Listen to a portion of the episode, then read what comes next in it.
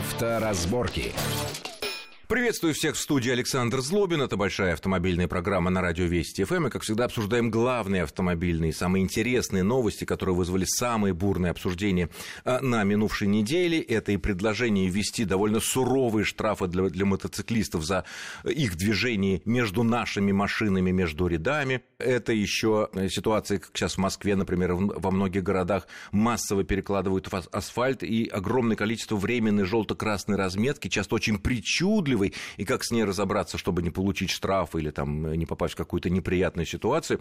В том числе об этом мы поговорим с нашим сегодняшним гостем. Это главный редактор журнала «За рулем» Максим Кадаков. Максим, приветствую вас. Здравствуйте. А, ну, начать хотел бы я вот с сообщения, которое подошло в самом, э, в самом конце недели, довольно интересное. Была некая 35-летняя особа, автомобилистка, э, и вот ее остановили, на, остановили ДПС, и выяснилось, что у нее э, более тысячи неоплаченных штрафов за нарушение правил дорожного движения на сумму более миллиона рублей, э, ну, составили более ста протоколов об уклонении от уплаты штрафов, это еще дополнительные деньги.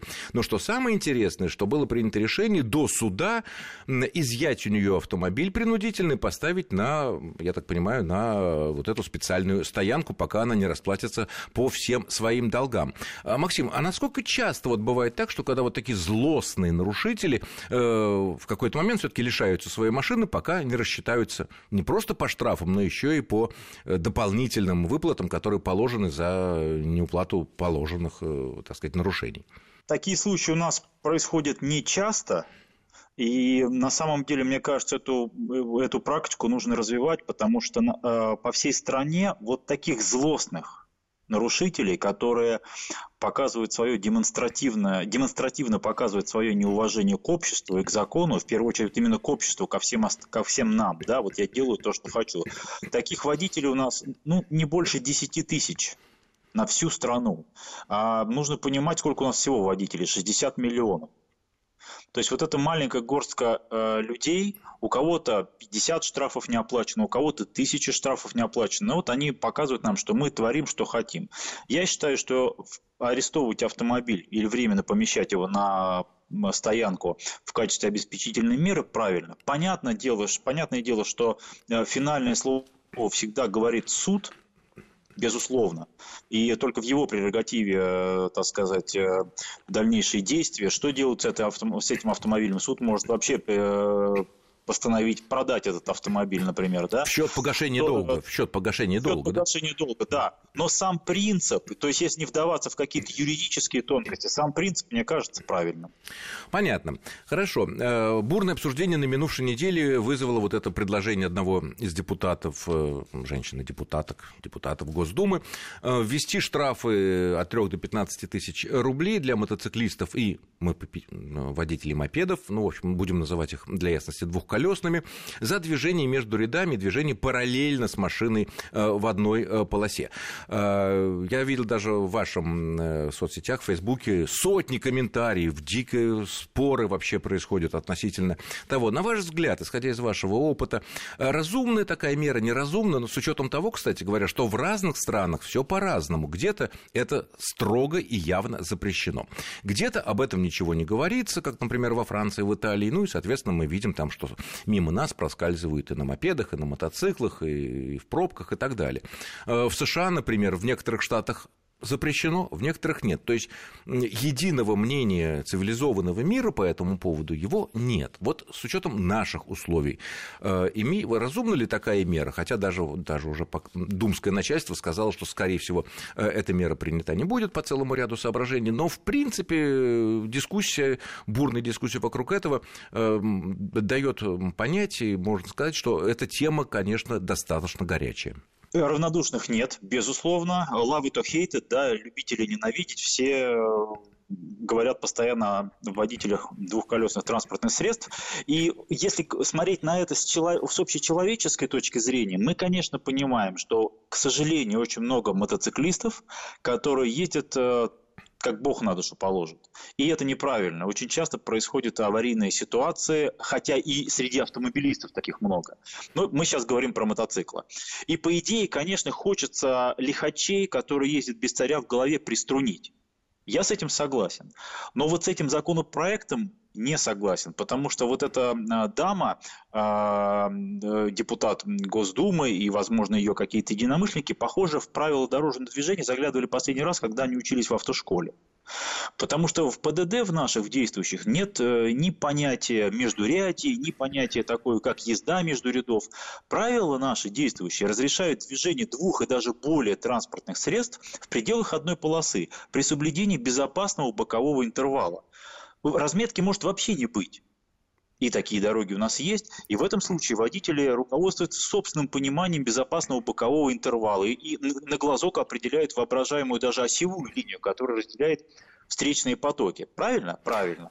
То есть, что такое безопасный боковой интервал? Вот сейчас у нас в Москве, вам, к сожалению, на многих проспектах заужают полосы и тут же ставят другой знак. Было разрешено 80 км в час, стало разрешено 60. Нам говорят, что теперь интервал боковой сократился, надо уменьшить скорость. То есть нет четких понятий, какой этот интервал безопасный. 40 сантиметров или метр сорок, мы не знаем. Пересекать прерывистую разметку можно только для перестроения из ряда в ряд. Но никто не определяет частоту этих перестроений. Если мотоциклист перестроился в два раза в течение 30 секунд, это нормально? А если три раза или четыре, Ну, по крайней мере, это не прописано, это не, не запрещено. А на ваш взгляд, вообще, вот даже если какие-то наказания для э, тех, кого мы называем двухколесными лихачами, а реализуемо вообще вот это такое? Мы понимаем, что ДПС этим заниматься, конечно, не будет, да, пока нету будет. Э, Почему? аварии. Почему? В некоторых городах крупных, как и в Москве, есть так, так называемый мотобат, да, то есть э, мотобатальон, который как раз и занимается, помимо прочих вещей, в том числе мотоциклистами, потому что они ездят, э, имеют такую же, так сказать, маневренность, они могут догнать мотоциклистов, и, в общем-то, они в основном ими и занимаются. Но это крупные города. Это понятно. Но других... с другой стороны, да, ведь других... у нас 90% всех, а то и 95% всех наших штрафов мы получаем с камер, которые, с камер фото-видеофиксации. А подавляющее большинство этих камер бьют, что называется, спереди автомобиля. А у мотоцикла спереди, по правилам, никакого знака быть не может. А у него знак, если он есть, только сзади висит висит. И как тогда вот... Причем у э, многих, у многих мотоциклистов еще есть устройство, запрещенное законом, который знак приподнимает, чтобы его не было видно в э, камеру, которая, в камеру, которая стреляет в спину. То есть какие Это... бы мы здесь законы не принимали, какие бы мы меры против, э, чтобы люди не страдали, и не мотоциклисты не страдали, и автомобилисты, которых, как я выяснил, мотоциклисты называют коробочниками, тоже не страдали, то получается так, что все равно каких-то специальных автоматических мер воздействия, чтобы штрафами остановить это, мы, у нас все равно пока нет. А, действенных нет. Если вот вы говорили, пример приводили, например, Америки, США, то там, конечно, в основном воспитанием занимаются дорожная полиция. Да? Полицейский, если видит, что мотоциклист едет не так, он обязательно его догонит или примет меры, и мотоциклист знает, что если он попадется вот на такой крючок, э, ему не поздоровится. Вот у нас пока все ездят э, по принципу «делаю, что хочу, меня все равно не поймают». Вот до тех пор, пока все будут ездить по такому принципу, и до тех пор, пока, к сожалению, наша жизнь не будет ценить, мы сами свою жизнь не будем ценить выше, и жизнь своих э, и близких, родственников, и тех, кто на дороге рядом с нами едет, вот, к сожалению, будет происходить то, что происходит. Но делать в этом направлении, конечно, что-то нужно. А вот с другой стороны, сейчас э, многие сторонники наказания двухколесных граждан за э, их гонки между рядами говорят о том, что водитель, вот, например, хочет перестроиться, там разрешено прерывистое линии, все чин-чинарем, он мигает поворотником, посмотрел в зеркала, там никого не было. Ну, никого там не было, ну, ряды машин стоят.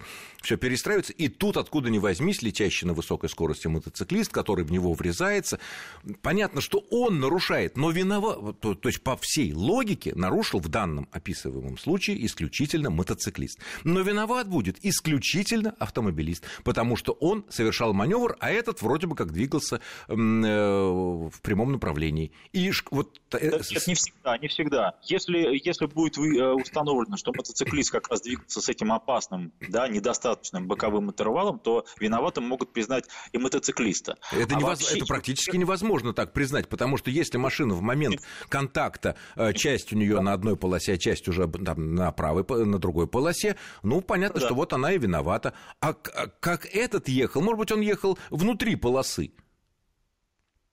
Вот, к сожалению, единого такого прозрачного, понятного правила нет, и э, я всегда советую всем, кто меня спрашивает, ребята, крутите головой на 360 градусов, ставьте, э, пока у нас разрешены, слава богу, регистраторы, которые вам помогут, причем многие уже ставят регистратор, и который смотрит и вперед, и который смотрит назад, ну, чтобы опять здесь задний, да. А вот такая вот ситуация, э, вот нынешняя, это по нынешней ситуации юридической, а вот если водитель автомобиля, коробочный, сообщник по версии мотоциклистов, неожиданно вильнул внутри своей полосы, объезжая, ну, например, кирпич там или ямку, не выехав из своей полосы, то есть э, не совершил никакого маневра, и тут задел пробирающегося по той же полосе или между ними двухколесного э, собрата.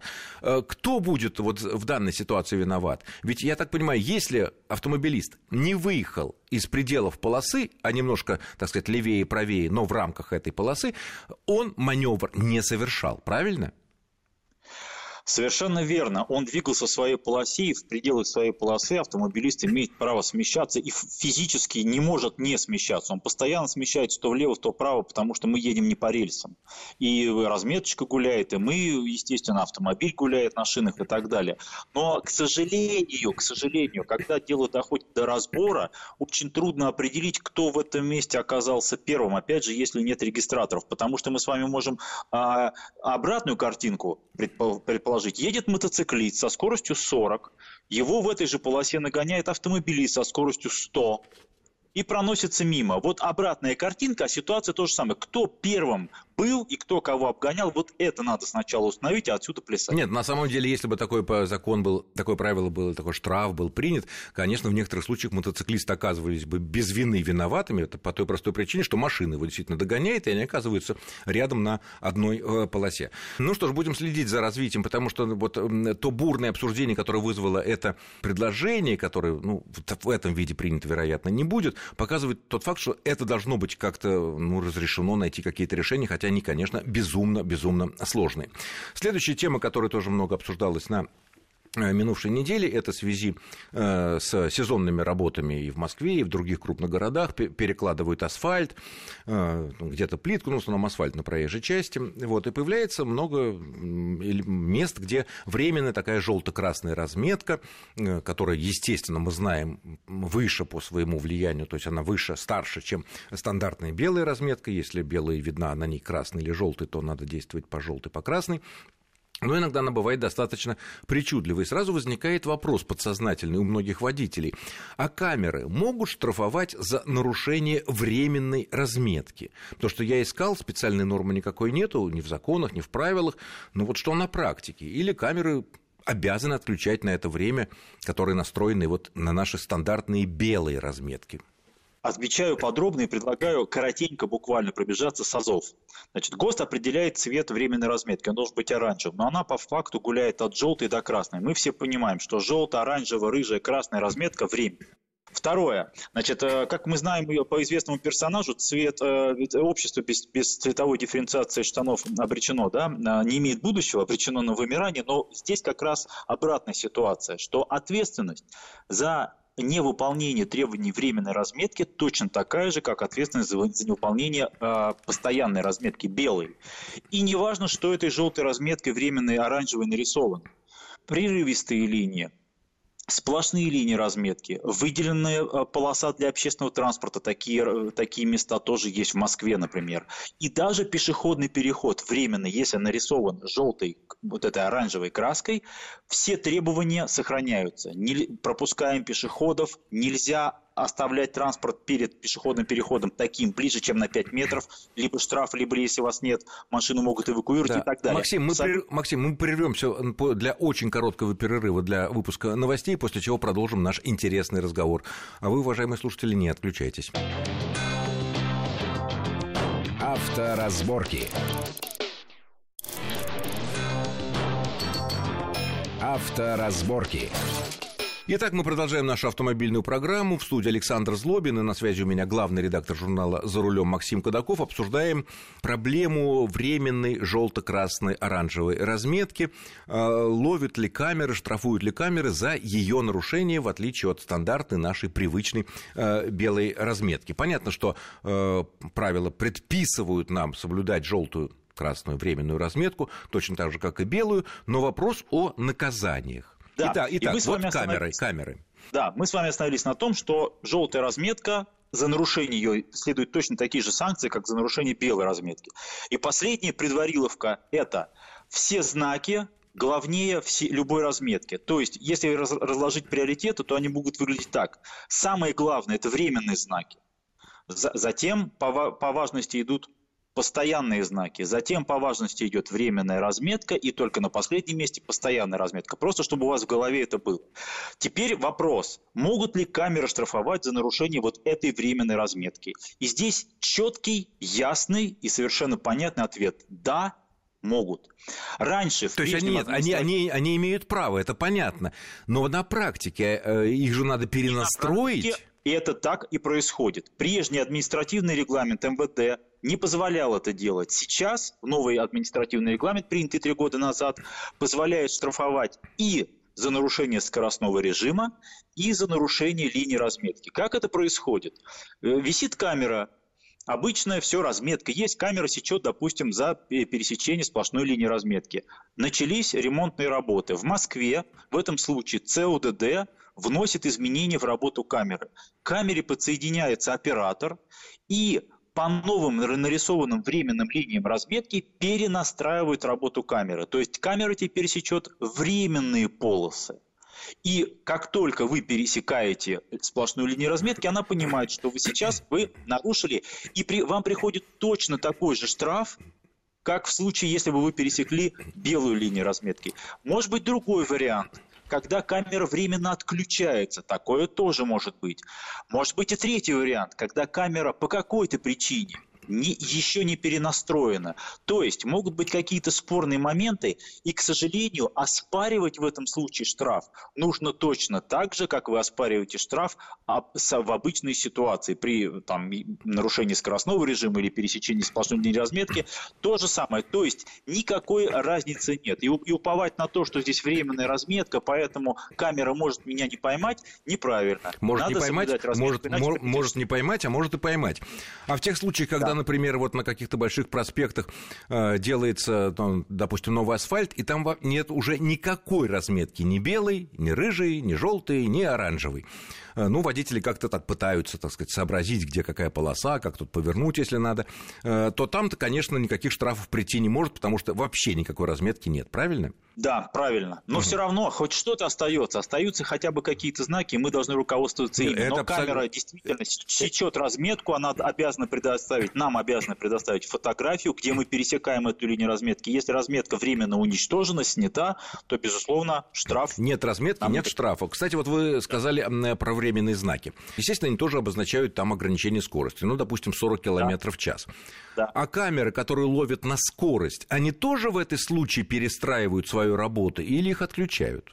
И так, и так. Это, э, э, схема одна и та же. Либо оператор по решению ЦОДД, если мы говорим о Москве, перенастраивает а, камеру на другой скоростной режим, поставили временный знак 40, все, камера перенастроена на 40. И, к сожалению, даже если мы понимаем, что ремонтные работы не начались, или наоборот закончены неделю назад, но знаки еще стоят, нам это не дает права нарушать скоростной режим. Нравится нам это или нет. Ну, а, а если мы нарушим, если мы нарушим, то э, если знак временный стоит желтенький такой 40, да, то при да. Э, достижении скорости 60, там 2 км в час, ну, плюс 19. Будьте любезны, да, будьте любезны, штраф. То есть, опять же, нужно иметь в виду, что камера может быть перенастроена.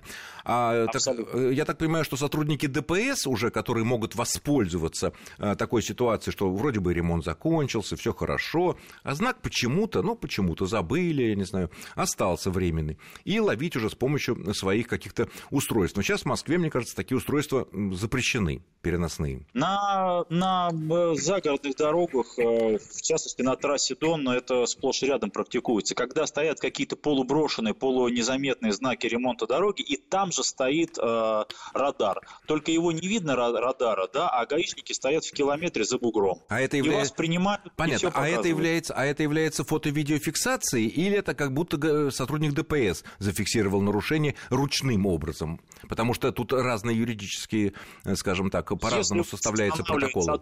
ГИБДД, то у вас наказывает сотрудник ГИБДД, а, а показания э, данные с камеры ему лишь э, помогают это сделать. Это не автоматическая, не автоматическая. фиксация. Угу. Да, это уже другая история, конечно. Это другая, потому что много сообщений было на разных форумах о том, что действительно э, на разных трассах э, пользуются этим не самые добросовестные сотрудники ДПС, сидят в засаде, и, может быть, даже этот знак как-то, ну, и не торопятся убирать, если у них было э, какое-то предписание. Еще одна тема, ну, она тоже связана со скоростью. Сейчас все больше машин, даже не самых дорогих, имеют уже круз-контрол, так называемый, который имеет в своем составе так называемый ограничитель скорости, то бишь лимитер, ну, с английского перевода.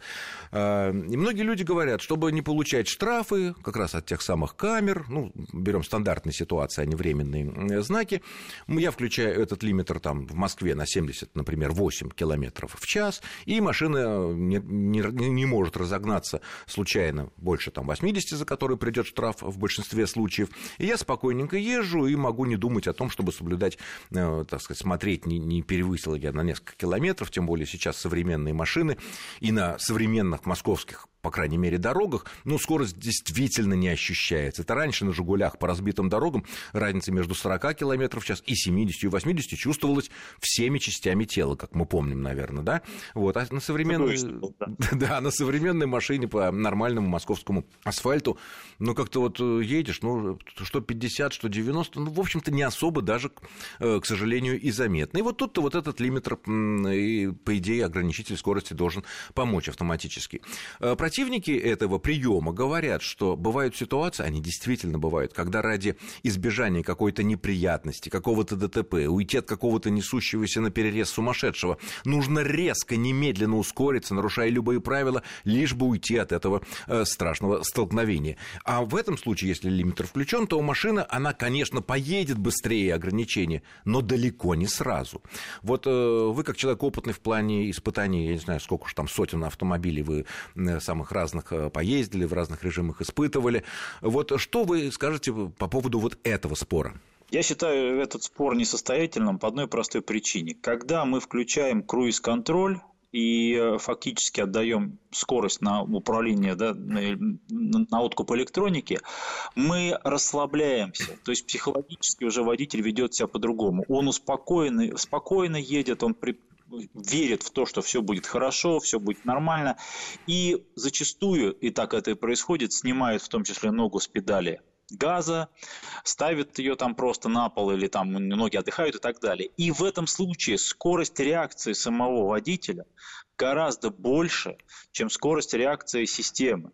То есть время пере реагирования, переноса ногу, ну, ноги. Максим, на понятно. Нет, газ. у меня вопрос был немножко в другом. Если мы поставили в существующий внутри этого круиз-контроля ограничитель скорости, лимитер, э, и нам надо немедленно с 70 километров до 90, он машина... Это доли секунды. Я поэтому и начал говорить, что сама реакция водителя настолько будет долгой, что вот эта задержка по электронике, она практически, ну, нивелирует, она мизерная становится.